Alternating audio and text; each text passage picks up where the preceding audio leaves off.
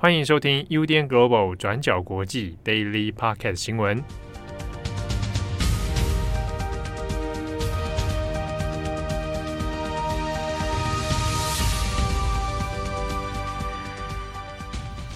欢迎收听 UDN Global 转角国际 Daily Podcast 新闻。我是编辑惠仪，我是编辑佳琪。今天是十二月十四号，星期二。那在今天呢，我们有四则的国际新闻要跟大家分享。好，首先第一则，我们来看今天的美国体坛性侵案的一个后续发展。那大家应该知道，在过去这个美国很知名的体坛队医赖瑞纳萨，那他呢因为长期性侵美国体操选手，而且这个性侵受害者的名单是多达三百三十二人。那其中呢有很多的人在当时都是未成年者。那这个案子呢到现在已经传送了五年了。在二零一八年的时候呢。纳萨就因为这个可以说是美国史上前几大规模的性侵案啦，因为这个案子呢被判入狱总共三百多年。那目前呢，纳萨已经在监狱服刑当中了。而到了今天呢，根据受害者们的律师团宣布，他们呢已经与美国体操联盟、还有美国奥会以及保险公司达成了一个和解。那这些受害者们呢，一共将会获得三点八亿美元，折合台币呢，大约是一百零六亿的赔偿金额。那在前面呢，有提到说这个官司其实已经打了五年了，过去就已经有陆续有大量的知名选手，像是体操女王拜尔斯，或是艾莉雷斯曼，或者是麦凯拉马龙尼等等，这些呢都是在美国奥运金牌等级的天后选手，他们都曾经出面指控过纳萨在利用治疗或者是训练的时间对他们进行性侵。而呢，这些还是知名的选手，那再加上很多其实可能不有名的选手，甚至纳萨他过去还在密西根州立大学教过书。那所有的受害者呢，共计就是超过了三百多人。那这些详细的指控内容，在 Netflix 的纪录片《体操 A 级丑闻》里都有很详细的陈述。那除此之外呢，在纪录片里面还有提到一件事情，就是很多受害者都指出说，真正有问题的不只是纳萨本人，而是整个系统，包括说美国体操协会、美国奥会，甚至呢是联邦调查局，都在他们这些受害者通报性侵之后，有刻意隐瞒、延宕调查等等的问题发生。而 FBI 呢，他们针对这件事情的后续调查，也在今年七月发布了结果。那他们证实了联邦调查局的情报人员确实在经手纳萨这个性侵案的时候，有许多的失误、拖延，甚至是掩盖的行为，而导致了纳萨的性侵案在案件首次开庭之后呢，还继续持续了好几个月。那这个纳萨的性侵案呢，也是美国有史以来规模最大的性侵案之一。那作为这次和解协议的一部分呢，除了前面提到的这个赔偿金之外，美国体操协会和美国奥会也都表示说，他们未来会为这些幸存者提供董事会的席位，希望呢可以从上而下的进行改革。那另外呢，美国体操协会其实也受到这个纳萨案非常非常大的影响，因为诉讼花费啊，还有赔偿金等等的这些很庞大的天价费用，其实呢，他们在二零一八年的时候就已经申请破产了。那但是呢，他们也是在周一的这个联邦破产法院的听证会上确认承诺了这个和解协议，来确保说未来美国体操协会会利用剩余的财产，或者是保险金，又或者是未来的收入等等，来偿还这一次的费用。好，那么接下来的第二则，我们来讲一下 Elon Musk 马斯克的新闻。那就是美国的《时代》杂志在星期二十三号的时候宣布，二零二一年度《时代》杂志的风云人物就是马斯克 Elon Musk 本人。那在《时代》杂志的官网里面，其实有详尽去介绍马斯克的生平，还有一些成就，包括为什么会选择他作为风云人物等等。那我们这边就只是简单整理一下几个重点，分享给大家。那如果大家有兴趣的话，也可以到 Time 的官网上面去看。那么我们都知道呢，马斯克是特斯拉的执行长兼创办人。那特斯拉其实就是电动车业的一个龙头。那么因为近年股价的飞涨，所以马斯克的身价也是跟着水涨船高，资产价值也是飙升了许多倍。那另外呢，马斯克同时也是太空科技探索公司 SpaceX 的创办人兼执行长。那大家也都知道的是，他的 SpaceX 跟贝佐斯的 Blue Origin 两个其实就是一个竞争关系。那他们两人其实也是被拿来比较，两个人也时常互呛啊，还有竞争等等。但是尽管如此呢，从目前的状况看起来，马斯克呢应该是略胜贝佐斯一筹。那因为马斯克现在也是全球首富，他的身价已经逼近两千九百七十亿美元，那换算成新台币，也就是八兆新台币。所以他也是近年来大家都认识一个非常有影响力的人物。那为什么马斯克会被选为《时代》杂志的风云人物呢？《时代》杂志就认为。马斯克他以解决全球棘手问题当成是自己的责任，同时他也颠覆了多个行业，所以他的影响力到现在其实不仅止于地球，而是延伸到了外太空。而且杂志其实也有指出，马斯克涉猎的领域非常的广泛，像是从机器人到太阳能，或者是加密货币啊、全球气候变迁、人工智能等等，那这一些领域他都有参与。所以，《时代》杂志的主编也就有提到，他认为马斯克是推动社会最大胆、最具有颠覆性的变革，然后颠覆了大家的想象。那其中大家可能比较有印象的，也就是马斯克他一直提到说他想要移民到火星等等这样子的一个愿景，所以种种因素考量之下，这也是《时代》杂志评选他为二零二一年度风云人物的一个原因。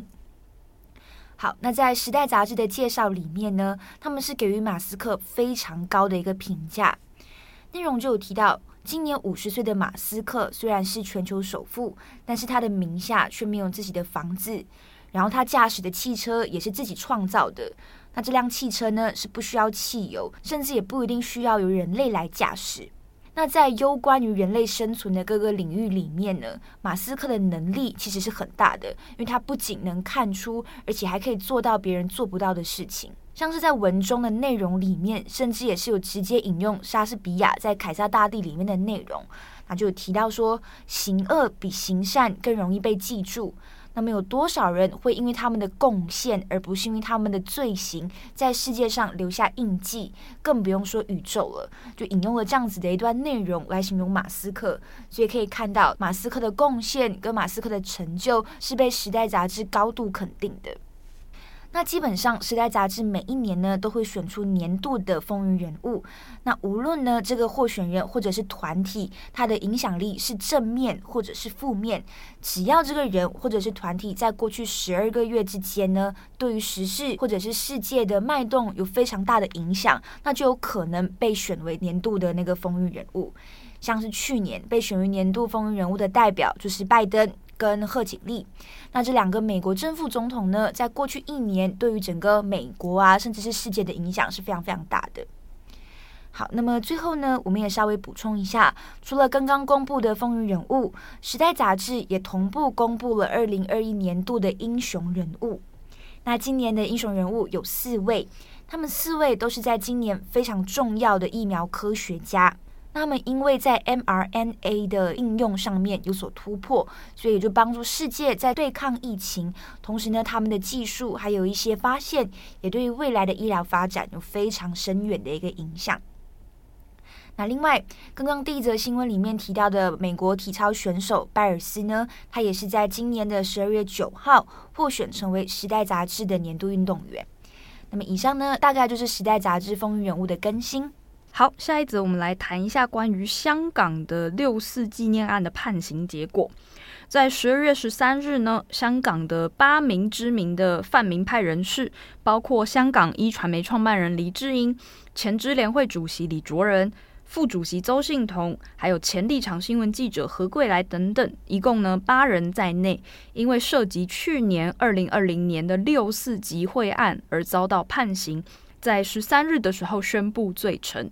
那我们先回忆一下二零二零年当年的状况，可能有人已经有点忘记了。在那一年呢，是六四的三十一周年。那其实，在每一年，香港市民支援爱国民主运动联合会，就是简称支联会，他们每一年呢都会在六四的晚上，在维多利亚公园举行这个纪念六四的哀悼晚会。那不过呢，在二零二零年当年的时候呢，因为反送中运动已经走到了比较焦灼的状态，而香港国安法呢，其实是在二零二零年的六月三十号通过的，那七月一号实施。那当时呢，六四纪念晚会就刚好是在这个国安法的前夕发生的。那也就是说，当时其实国安法是还没有通过的。不过呢，在二零二零年当年，其实香港警方是以控制疫情的限聚令为理由，在六月一号的时候否决了支联会所发出的维园晚会申请活动。那这也是六四维园晚会，他从举行的这三十年来，他第一次正式遭到香港警方的禁止。那在当年呢，除了这个国安法已经在制定当中，香港立法会呢也在刚好在那个六月那个期间三读了国歌法。那所以当时的整个气氛是算是蛮紧张的哦。不过呢，在那个时候还是有许多民众选在六四晚上的时候上街。那除了维园之外，在旺角啊、荃湾、青衣等等很多个地方，也都各自有悼念六四的活动。那不过呢，到了今年的六四是三十二周年的时候，香港警方呢也同样是以防止疫情扩散为理由，又再一次的拒绝了支联会在维园的这个烛光悼念晚会的申请，而且呢，也在当天是以宣传或公布未经批准集结的罪名逮捕了支联会的副主席邹幸彤。那回到这一次的案子，就是针对二零二零年的这个维园的集会。做出的判决，根据 BBC 的报道呢，其中邹幸彤和何桂来是被以明知而参与未经批准集结，邹幸彤被判了十二个月，而何桂兰则是六个月，李卓人呢则是被判刑十四个月。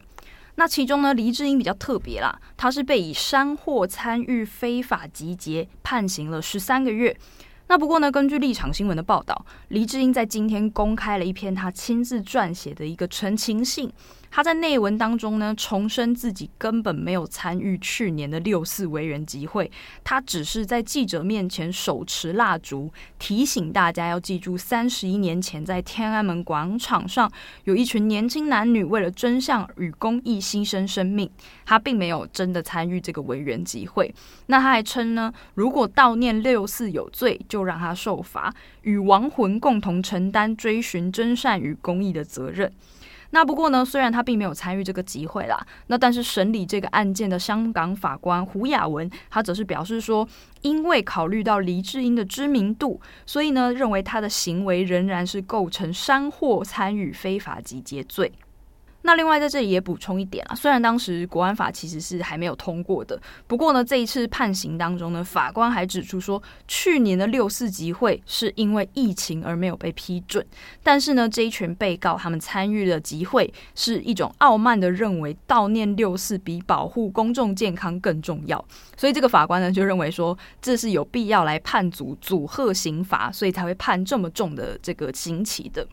那对于这一次的判决呢，周信彤他就在陈情的时候表示说，这一次的审讯其实并不是针对他本人，而是在针对支联会过去三十一年来悼念六四的传统。那周信彤也强调说，受到良知驱使的人不会被牢狱给吓怕。那何桂兰呢，则是也在陈情的时候表示说，无论用什么法律言辞堆砌，今日对我的判刑，都是对每一个在二零二零年六月四号维园出现过的香港人所做的判刑。那今天的最后一则，我们来讲一个比较轻松的新闻，是有关于二零二四年的巴黎奥运。那奥运的开幕典礼其实一直以来都是非常重要的那个重头戏，尤其是各国的运动员进场的时候，大家可能也会非常关注，然后也会非常的激昂，有时候也会戏称不就是认识各个国家、认识各个地图的一个，对对，国旗的重要时刻。那过去呢，各国运动员进场的这个仪式，大部分都是在室内，也就是体育馆举行的。但是巴黎的奥运呢，破天荒提出了一个改革，就表示要把运动员的进场式搬到塞纳河上，然后让各国的国手们，这些运动选手们坐船，然后轮流进场。那巴黎的奥运开幕典礼是预计会在二零二四年的七月二十六号举行。主办的单位巴黎二零二四就表示，过去传统的开幕典礼大部分都是在体育馆进行的，但是他们希望呢，把这个开幕典礼搬到开放式的一个城市，其实也就是希望把整座城市变成大型奥运体育馆这样子的一个概念。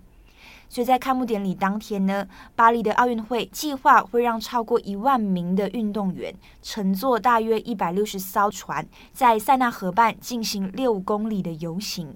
那沿途当中会经过巴黎非常著名的地点，像是圣母院、罗浮宫，还有巴黎铁塔等等。然后最后呢，再顺流，就是顺着河流抵达会场。那也估计这场开幕典礼约有六十万人可以来观看。那六十万其实是非常多的一个人数，也就是一般体育馆观众人数的大概十倍左右。所以这其实也引发了另外一个担忧，也就是外界也会担心，你在这样子的一个开放空间下，这会不会对一个呃，就是运动员或者是现场观众的维安问题造成非常大的一个影响？但是主办单位这边就表示说，他们会加派人手跟警力，到时候就是会驻守在各个地区这样子。